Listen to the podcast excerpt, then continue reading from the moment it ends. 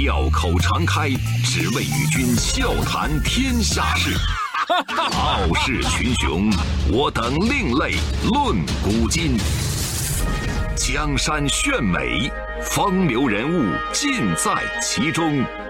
湖河西江，百川流水总向东。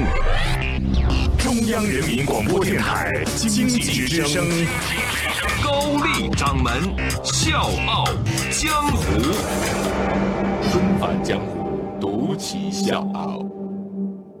笑傲江湖，我是高丽。二零一九年四月十六号十四时，中国器官移植的拓荒者。武汉同济医院教授夏穗生与世长辞，而第二天，也就是四月十七号，就是夏老九十五岁的生日。夏老的家属遵照老人生前遗愿，捐出了他的眼角膜，同时家属代夏老捐献了一百万元给同济医院器官移植研究所，用于医学研究。夏穗生从医几十年，他用一百三十条狗的实验打开中国器官移植事业的大门，建立新中国第一个器官移植研究所，实施亚洲第一例腹部多器官移植手术，培养中国器官移植第一批研究生。面对无数的首次、无数的第一，这位一零和共和国同龄的老人曾经说过这么一句话：“我一生只做了一件事。”唯愿不负国家培养。二零一八年，中国器官移植数量跃居世界第二位。那器官移植在我们国家是怎么样一步一步从动物实验走向临床应用？这一切都离不开我们今天故事的主人公夏穗生先生。一九二四年四月，夏穗生出生在浙江余姚一个殷实的家庭，中学时代是在上海度过的。上世纪五十年代，夏穗生从同济医学院毕业，成为新中国培养的第一批医生。确定研究方向的时候，他义无反顾地选择了外科。他说：“那个时候，外科在我们国家刚刚起步，有很多工作需要去做。”一九五五年，国际上第一次实施狗的同种异位肝脏移植实验。在那个信息闭塞的年代，这个医疗界的大新闻并没有被广泛传播。一九五八年九月十号，夏穗生把一条狗的肝脏移植到另一条狗的右下腹。手术结束之后，这只移植了肝脏的狗存活了十个小时。要知道，这是国内对于肝脏移植的一次实验性的探索，和国际医学发展不谋而合。一九六三年，美国实施了世界首例人体原位肝脏移植手术，患者存活了七天。消息传出来，已经步入不惑之年的夏穗生立刻查询英文和德文的相关资料。可是翻阅了所有相关的论文报道之后，夏穗生的心凉了一半儿，因为手术方对核心技术只字未提。到这个时候，夏穗生就坚定了一个信念：想要突破技术难关，就只能靠我们自己了。然后呢，夏穗生就翻阅了所有的资料，建立了实验室。因为缺乏人力财力的支撑，在长达九年的时间里，这项工作一直是在焦灼中进行的。一九七二年，夏穗生出任同济医院腹部外科研究所的副主任。已经年近半百的夏穗生，在重症肝病病人的眼神里面，感受到那种强烈的求生渴望。肝脏疾病一旦到了终末期，肝移植就是患者唯一的希望了。器官移植事业真的是亟待启幕。夏翠生说：“让我国医学立于世界医学之林，就必须开展器官移植，这是祖国的召唤，患者的嘱托。所以那个时候，他产生了一种执念，就特别渴望进行肝移植。既然没有外国的经验可以借鉴，那好，我们就自己摸索着去做。”夏穗生笃定决心，在同济医院档案馆里。一张发黄的手术照片定格着那段尘封的历史，一栋古旧的两层小楼刻录着夏穗生和同事们最艰苦的五年时光。看似平淡无奇的实验室，注定是惊心动魄的。一个直径大概七十厘米的小型消毒锅，是实验室里最先进的家当了。这个靠一盏煤油气灯点火，不停地往打气口打气才能升温的设备，只在手术前消毒这一项，就需要耗费一天的时间。一九七三年九月五号，实施了第一只狗的异体原位肝移植实验。供肝组取肝，受体组切肝，并且实施肝移植。一个看起来原理非常简单的手术，可是潜藏着重重危机。因为血管吻合的顺序、凝血机制的建立、术后排异的规避等等，这一系列的问题都是未知的。第一次实验失败了，第二次也失败了，第三次还是失败。夏穗生把实验狗的肝脏切下来之后，创面血流如注，他只能用细丝线逐个点去结扎。每次手术下来都会打四百个结，这样呢才能把出血点止住。这个就大大增加了手术时间和手术的风险。经过一段时间的实验研究，夏穗生发现出血的原因有两个：一个是宫肝失活，或者是肝功能特别的不好；另一个是受体肝被切除之后无肝期凝血机制紊乱。昼夜攻关，夏穗生发现，在常温下肝耐受缺血时间是特别短的。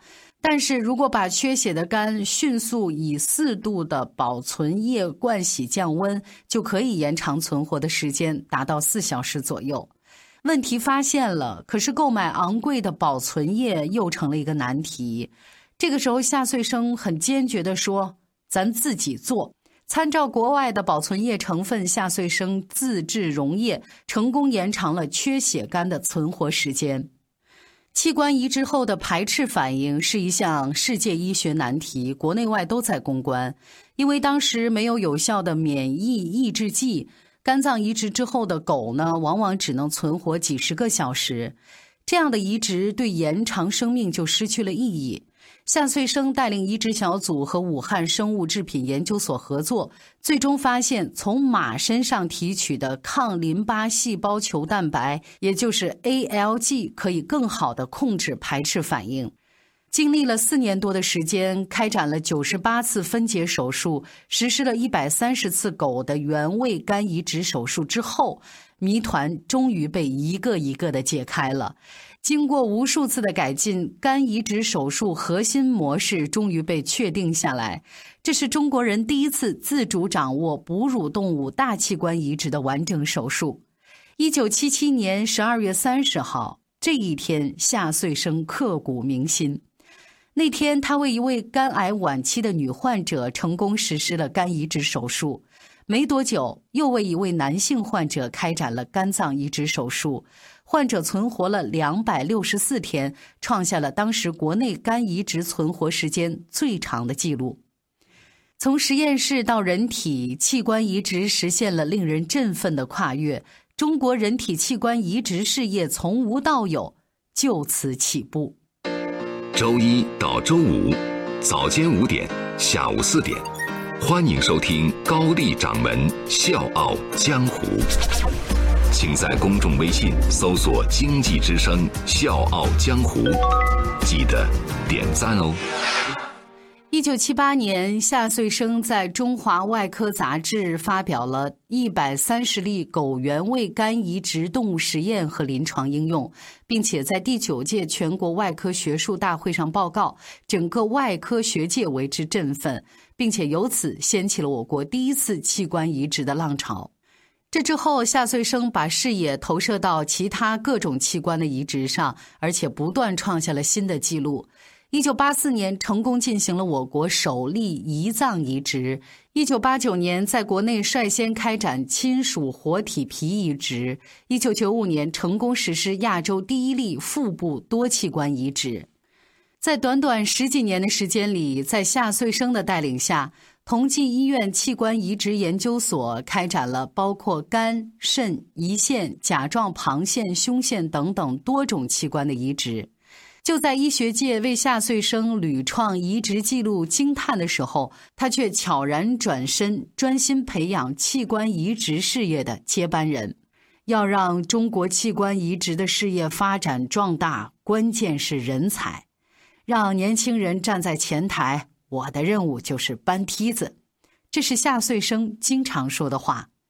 他对学生们的学术要求是国内暂时没有人研究的课题和国际最先进的课题。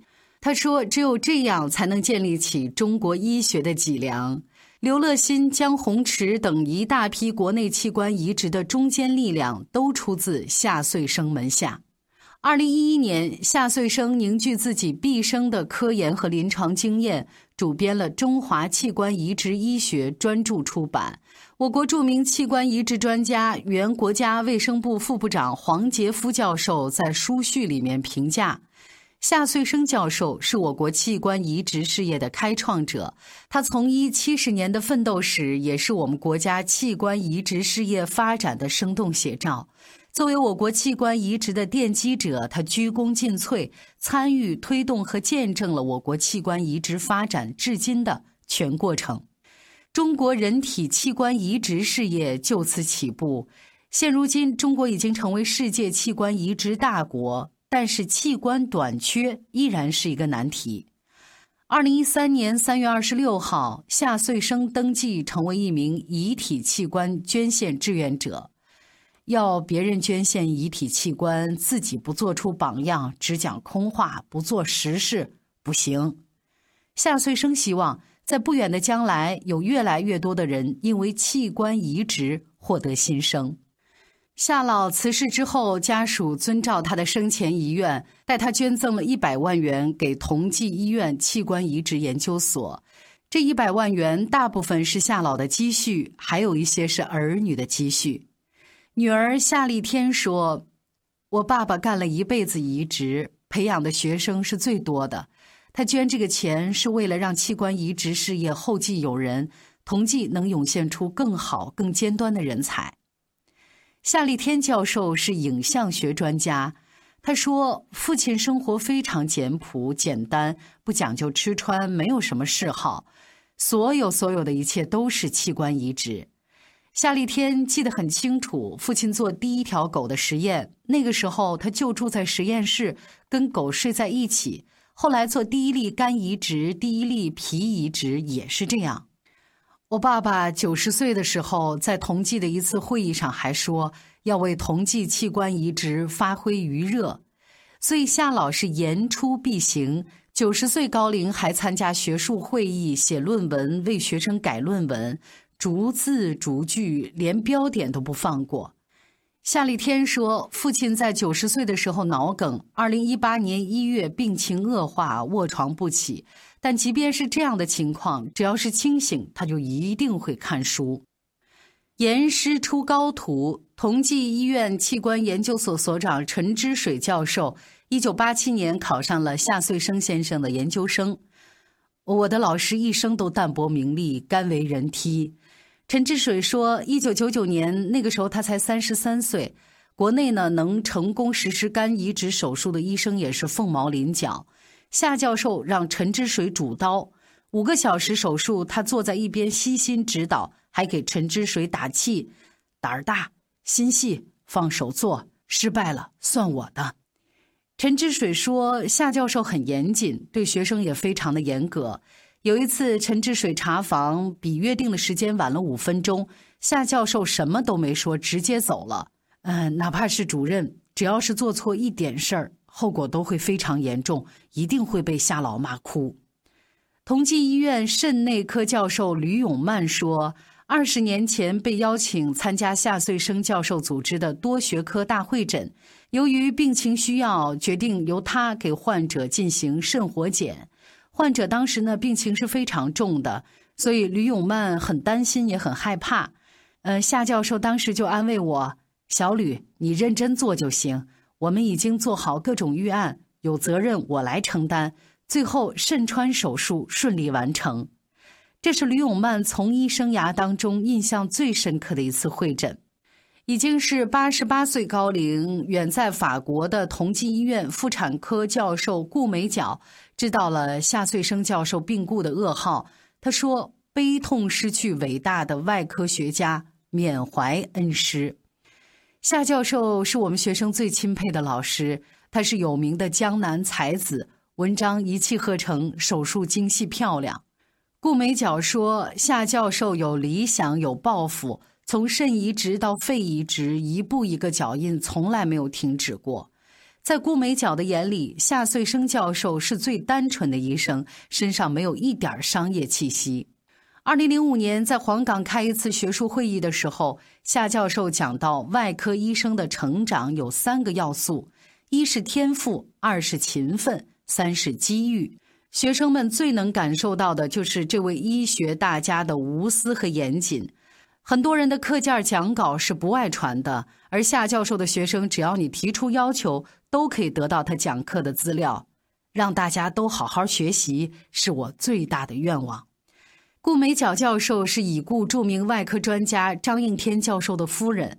他说：“夏穗生教授的手术技法全面精细，张应天的刀法很大程度上受益于夏穗生。”武汉市第一医院肠胃外科主任医师邵永胜回忆说：“夏穗生教授对我们年轻人尊重、爱惜、真心帮助，没有一点门第观念。”那是二零零一年，年轻的外科副主任医师邵永胜主持完成了一项科研课题，目的呢是通过评分方法减少抗生素的滥用。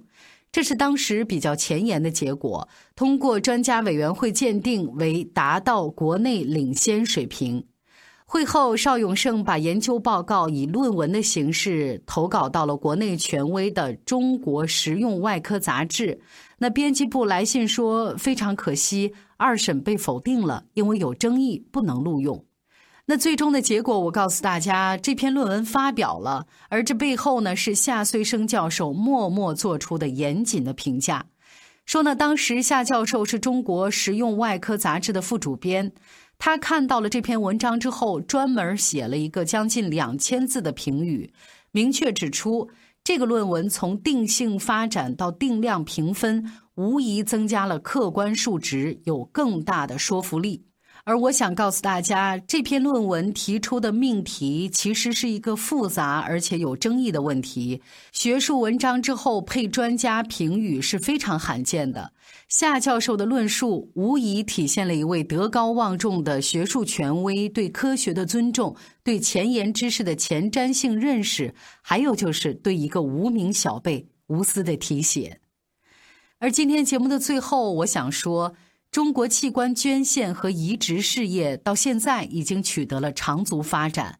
中国人体器官捐献管理中心的数据显示，截至二零一九年四月七号，捐献志愿登记人数一百一十八万八千四百零八人，捐献器官六万五千八百零八个，实现捐献两万三千零五十九例。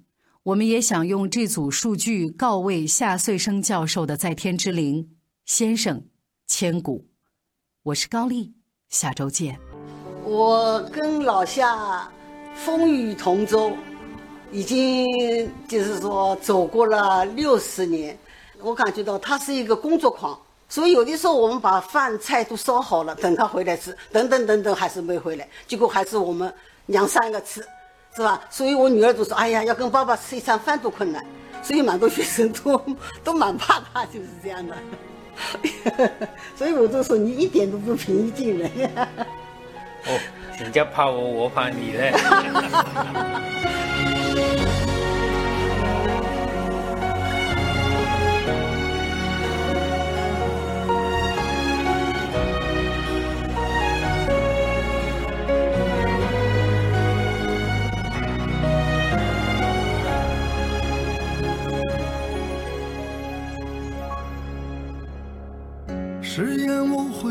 悔的专注，苦难辉煌的前途，第人间天堂路义无反顾，我独自穿梭世间迷雾，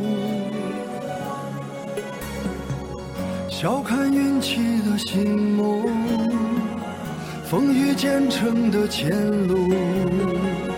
得失成败被洗出，青春如故，任凭那世间千万落幕，浩瀚苍穹，